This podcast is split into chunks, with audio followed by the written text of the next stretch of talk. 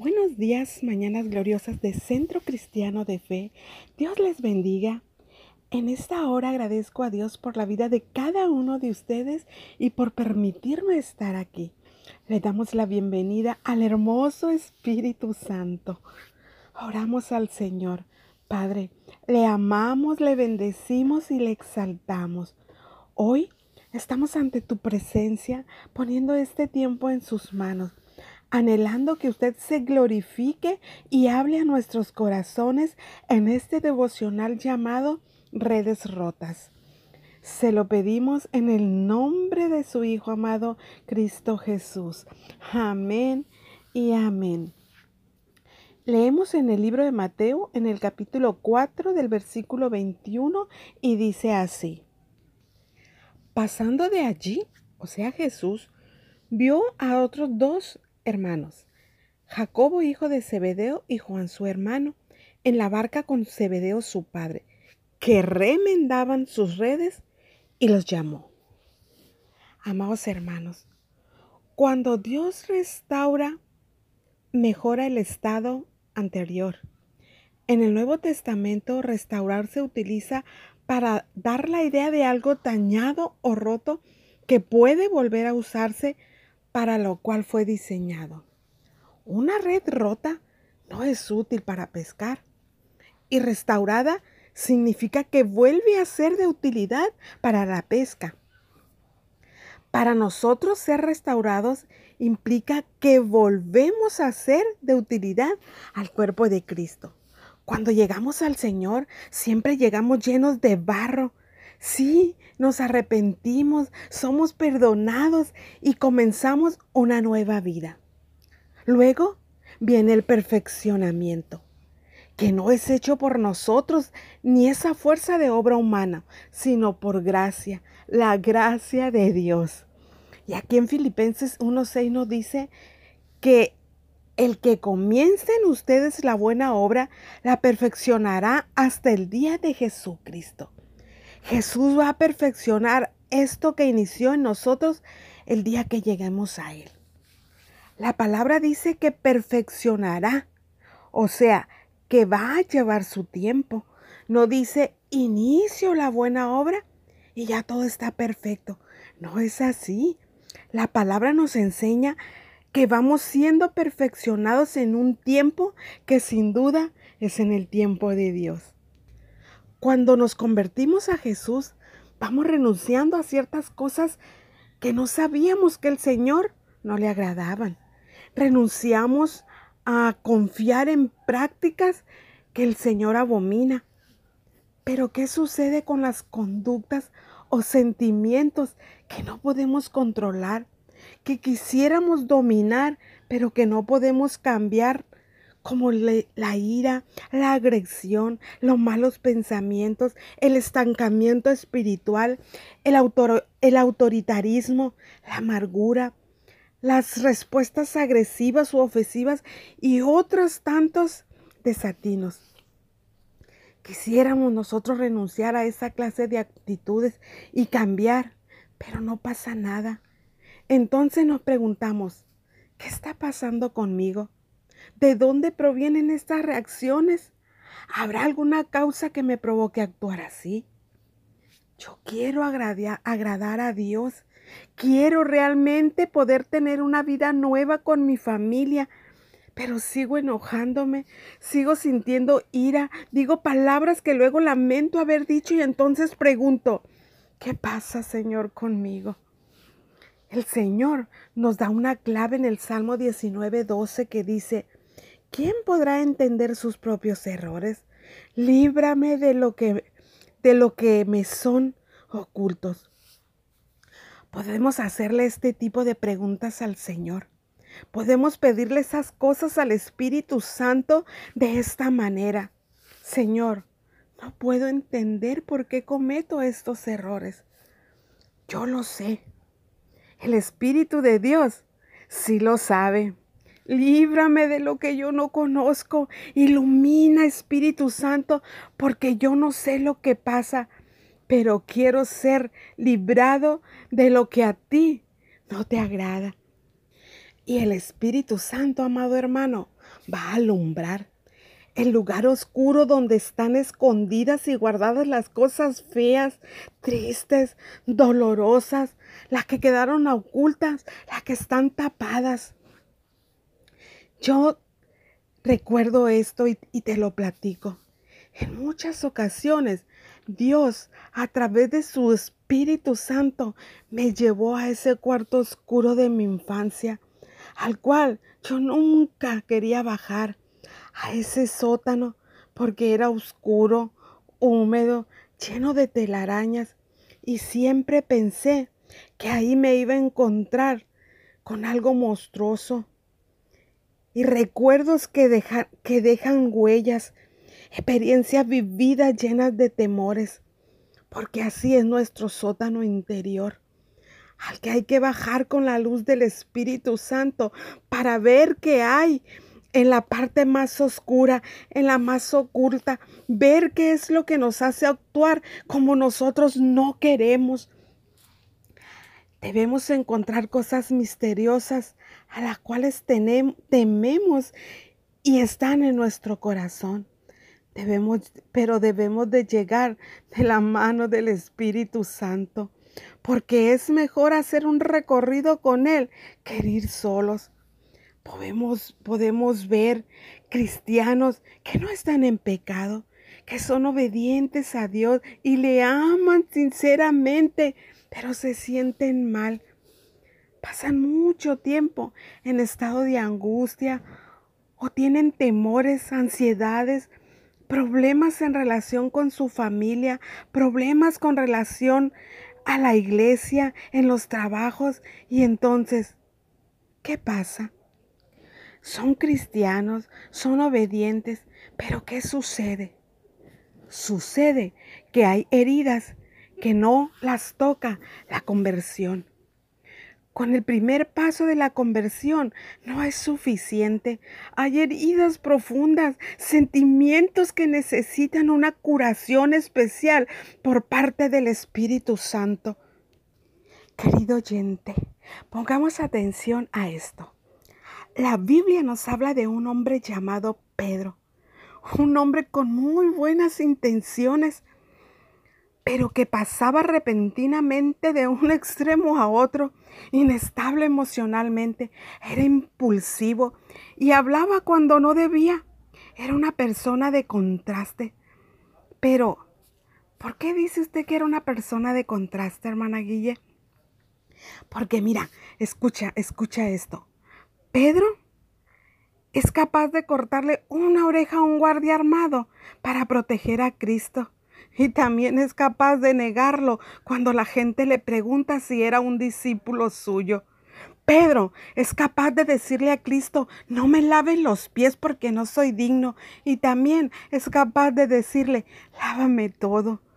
Pedro es capaz de decir, inspirado por Dios, tú eres el Cristo, el Hijo de Dios. Y también es capaz de decirle, inspirado por el diablo, no vayas a Jerusalén porque no te, para que no te ocurra nada. Pedro es capaz de dejarlo todo por seguir a Cristo a todo lugar. Y también es capaz de justo al final negar y abandonar a Cristo. Amado hermano, Pedro estaba roto, pero fue restaurado por Jesús. Primero era Simón, sin restaurar, y luego un Pedro restaurado. Aleluya. Pero era, era necesario que Pedro fuera restaurado para que Dios cumpliera el propósito que tenía en Pedro. Precioso es mi Jesús. Y hay una enorme cantidad de personas que aman al Señor, ¿sabes? Que conocen las escrituras y no pueden evitar aquello que hacen, dicen o piensan, como mentir, tener ataques de ira o ser muy críticos de los demás. Pablo en, en Romanos 7:15 expresa claramente esta situación cuando dice, no entiendo lo que me pasa, pues no hago lo que quiero, sino lo que aborrezco, eso hago. Muchas veces decimos, yo no quiero tratar mal a mis hijos, de la misma manera que lo hicieron conmigo. Es algo que aborrezco, pero lo hago. Yo no quiero para mi matrimonio la misma relación que tuvieron mis padres, pero no entiendo por qué razón voy en camino a hacer exactamente lo mismo. Estos son algunas expresiones que parecen incontrolables e inexplicables en nuestra vida y pensamos, ¿por qué no me puedo llevar bien con los demás? ¿Por qué no puedo tratar bien a las personas? Y viven en un estado de ansiedad permanente. Pero sabes, hay buenas nuevas para ti. Hay buenas nuevas para ti. El Espíritu Santo es capaz de quitar esta situación si le permite llegar al interior, a los recuerdos, a las emociones, sin poner resistencia. Si las heridas del alma no reciben tratamiento adecuado, se infectan, se inflaman, provocan más dolor, enferman al espíritu, contaminan al resto, se, al, al resto, se dispersan y contagian a otros. Debemos estar dispuestos y dejar que Dios remueva lo que infecta nuestra vida, que quebrante todo lo que, nos lo que no nos permite avanzar hacia el propósito que tiene Él en nosotros, que sabemos que es un propósito grande, amado hermano. Escucha esto. Cuando una muela, la raíz está infectada, tiene como solución la vía incómodo de ser extraída, de ser extripada, para que no vuelva a molestar ni contaminar el resto. Es cierto que por temor al tirón o al hecho mismo de perder la muela, buscamos calmantes momentáneos. Y en lo espiritual, esos calmantes suelen ser actos de religiosidad o sobre esfuerzos o buenas obras que pueden compensar lo que hacemos y no entendemos. Las heridas del corazón, amado hermano que nos escuchas, no hay que taparlas. Tenemos un Dios que no nos avergüenza. Delante de Dios podemos poner todo, todo, todo, tal cual está. Pero lo que no hay que hacer es tratar de tapar, decir, mm, bueno, yo siento esto, pero no, mejor dejémoslo así. No hablemos del asunto. Mejor ni acordarse. Cuando una persona puede recordar en paz cualquier cosa que le haya pasado en su vida, aún lo desagradable, es porque ha recibido sanidad, una restauración en su corazón o en su alma, porque ha podido perdonar y está en paz. Pero cuando alguien, para poder hablar de su vida, de su historia, tiene que dejar espacios en blancos que son innombrables, es porque ahí algo pasó. Y hay que llegar solamente con el Espíritu Santo para que nuestra vida, nuestra historia sea tal que podamos asumirla, que hemos conocido al Señor, que hemos tenido una familia en, en la que hemos nacido, que nos ha pasado tal o cual cosa y dar testimonio de que aunque hayamos sufrido, el Señor nos ha permitido tener paz en nuestra vida. Una gran señal en nuestra vida, que hemos sido restaurados, que hemos sido sanados nuestro interior, nuestro corazón y nuestra alma. Y que estamos listos para cumplir el gran propósito de Dios. Es que absolutamente nada de lo que hagamos en el nombre de Jesús se romperá. Porque todo es sustentado por el mismo Jesús. Amada hermana que nos escuchas, amada persona, si piensas que tu vida está rota, tengo una buena noticia para ti. Dios quiere restaurarla. Él quiere sanarte, limpiarte, liberarte en todas esas áreas inconclusas que hay en ti. Y darte un nuevo corazón, una nueva vida, un nuevo comienzo. Él quiere tomar toda tu vida para mostrar su gloria en ti, para usarte y depositar su presencia en ti como una vasija de honra. Entrégale tu corazón a Jesús y hagamos una oración, una oración que yo quiero hacer junto con todos ustedes que nos escuchan. Y así como estamos, inclinemos nuestro rostro en presencia del Señor y empecemos a orar en este momento. Padre eterno, en el nombre de tu Hijo Jesucristo, me presento delante de ti con tu Santo Espíritu, con su luz iluminante y descubre, Señor, las heridas que hay en mi corazón. Sáname, Señor, de todas esas heridas que haya alcanzado mi corazón emocional.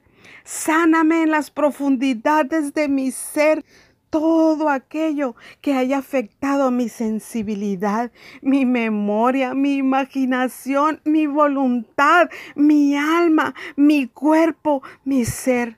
Líbrame de toda atadura, de toda cadena que me tenga esclavo y saca todo desde la raíz. Deseo hoy, Señor, ser libre, Padre eterno, por tu Santo Espíritu para poder entregarme alegremente a tu servicio y ayudar a mis amados hermanos. En el nombre de Jesús te lo pido, en el nombre de Jesús. Gracias Padre Eterno.